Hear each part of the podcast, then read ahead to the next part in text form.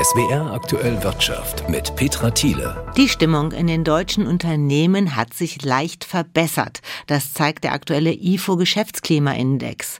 Nun haben wir allerdings seit dem Urteil des Bundesverfassungsgerichts vor neun Tagen schon den Eindruck, dass die Wirtschaft teilweise stark verunsichert ist. Darüber spreche ich mit Niklas Potrawke vom IFO Institut. Das Gericht hat ja den Regierungshaushalt gekippt.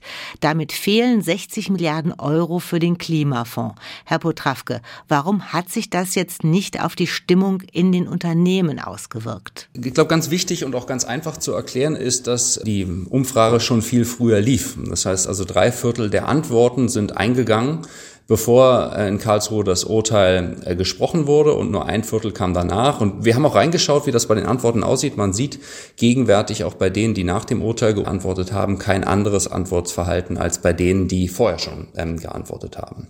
Und die Erklärung ist wohl, äh, wenn, dann hätte man nur was in den Erwartungen beobachten müssen. Äh, und wir gehen einfach davon aus, dass die Unternehmen jetzt mal abwarten wollen, wie die Politik auf das Urteil aus Karlsruhe reagiert. Diskutiert wird ja gerade darüber, die Schuldenbremse abzuschaffen oder auszusetzen. Was halten Sie davon?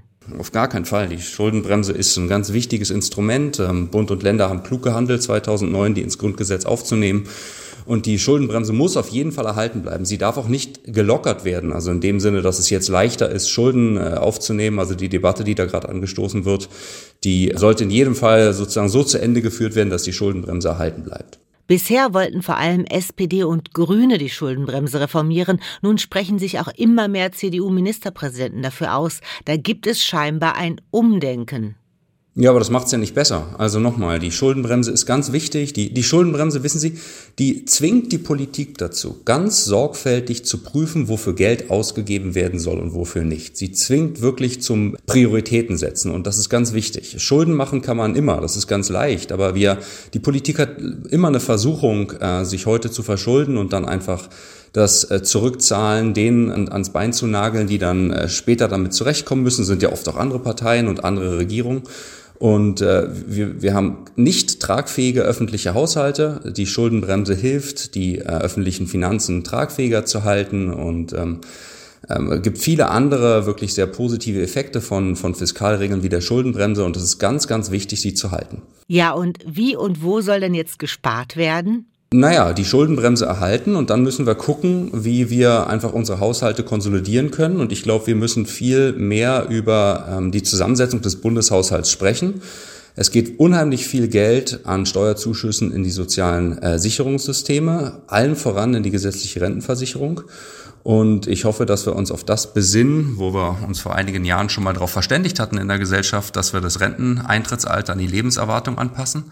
Und äh, das würde auch die öffentlichen Haushalte in der mittleren Frist deutlich entlasten. Ich glaube, das ist eine der wichtigsten Reformen, die jetzt gemacht werden muss. Schuldenbremse auf jeden Fall erhalten und gucken, wie wir äh, das Geld, was wir zur Verfügung haben, es ist ja reichlich, besser verteilen können. Im Vergleich zu anderen europäischen Ländern ist bei uns das Renteneintrittsalter aber schon ziemlich hoch. Ja, aber das hilft ja nichts. Entscheidend ist ja die demografische Entwicklung.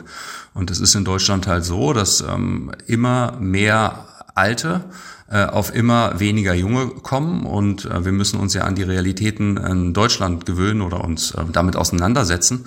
Und es ist für Deutschland ganz, ganz wichtig, dass wir mit der Demografie umgehen und der gute und gesunde Umgang ist der einfach das Renteneintrittsalter an die Lebenserwartung anzupassen. Und das ist auch nicht kalt oder irgendwie so ein, so ein Ökonom, der da irgendwas Böses, Kaltherziges erzählt, sondern es ist einfach der Umgang mit den Realitäten.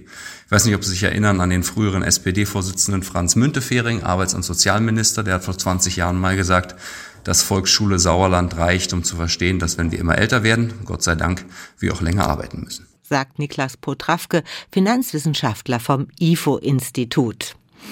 Ja, Bahnkunden brauchen immer gute Nerven. Derzeit brauchen sie noch bessere Nerven.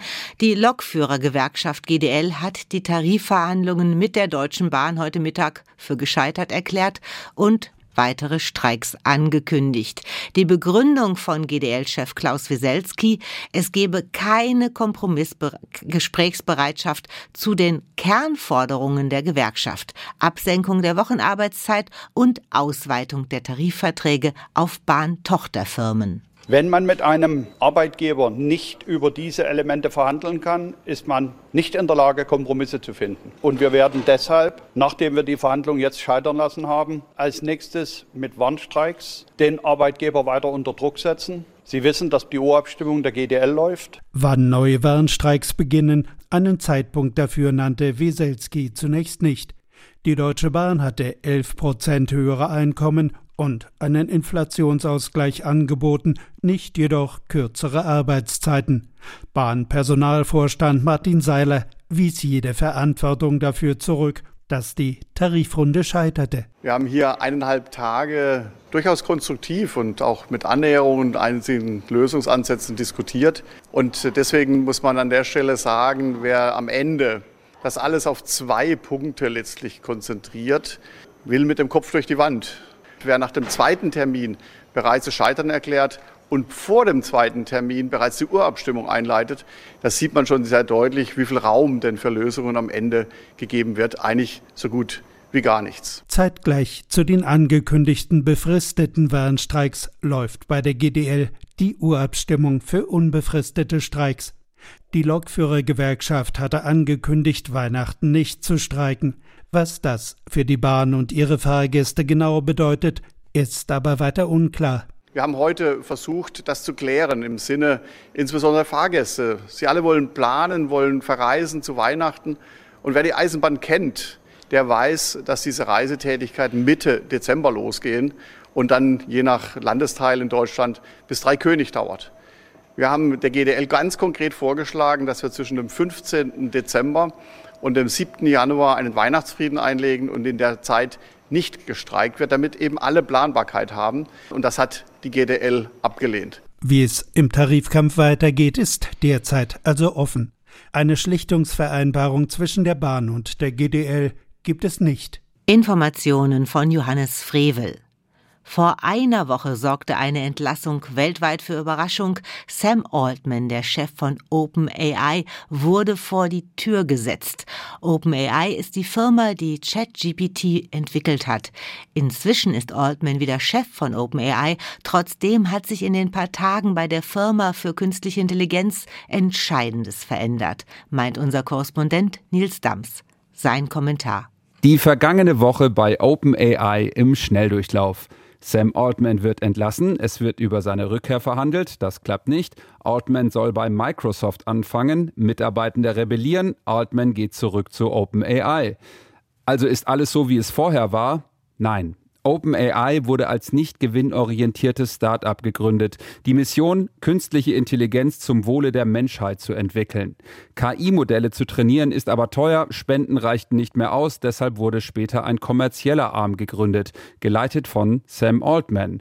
Investoren wie Microsoft haben sich mit Milliarden an OpenAI beteiligt. Der nicht kommerzielle Arm von OpenAI hatte aber immer die Möglichkeit, den Chef des kommerziellen zu entlassen. Genau das ist letzten Freitag passiert. Die Kommunikation zwischen dem Rat und Altman habe nicht mehr funktioniert, heißt es offiziell. Inoffiziell waren die Sorgen wohl groß, dass OpenAI so schnell wachse, dass neue Versionen von ChatGPT zu schnell veröffentlicht werden und die Sicherheitsmaßnahmen möglicherweise nicht mithalten können. Mit der Rückkehr Altmans ist klar, wenn das Chaos der letzten Woche ein Armdrücken war, hat der kommerzielle Arm gewonnen. Warum ist das so? Der Verwaltungsrat von OpenAI hat Sam Altman entlassen. Drei der vier daran Beteiligten sind jetzt nicht mehr in diesem Rat, zum Beispiel der Chefwissenschaftler von OpenAI, Ilya Sutskever, einer der führenden KI-Wissenschaftler überhaupt, die vor den Gefahren übermächtiger Superintelligenzen warnen. Dafür sind neu dabei Brad Taylor, der war schon im Verwaltungsrat von Twitter, als Elon Musk übernommen hat. Der zweite neue ist Lawrence H. Summers, früher US-Finanzminister. Erfahrenes, traditionelles Management. Ein Chaos wie in den letzten Tagen wird es wohl so schnell nicht mehr geben. Das ist gut, wenn es darum geht, weitere Milliarden für OpenAI einzusammeln, so wie es jetzt geplant ist. Der Verwaltungsrat hat, stand jetzt, zwar theoretisch immer noch die Möglichkeit, den CEO zu entlassen. Faktisch wird das aber nicht mehr so schnell möglich sein. Das Gremium soll auf neun Mitglieder ausgebaut werden. Angeblich soll auch Milliardeninvestor Microsoft einen Platz und somit mehr Einfluss bekommen. Das heißt natürlich nicht, dass OpenAI jetzt alle Sicherheitsmaßnahmen fallen lässt, Aber der ursprüngliche Gründungsgedanke, KI zum Wohle der Menschheit und ohne finanzielle Interessen zu gestalten, der ist gescheitert. Für OpenAI bedeutet das, dass die Warnenden künftig wohl weniger Einfluss haben werden, wenn es darum geht, bei den schnellen Entwicklungen eine KI-Notbremse zu ziehen. Durch den Feiertag in den USA und den damit verbundenen verkürzten Börsenöffnungszeiten kommen momentan auch bei uns wenig Impulse am Finanzmarkt an. Der Ruf nach Investitionen wird jetzt immer lauter.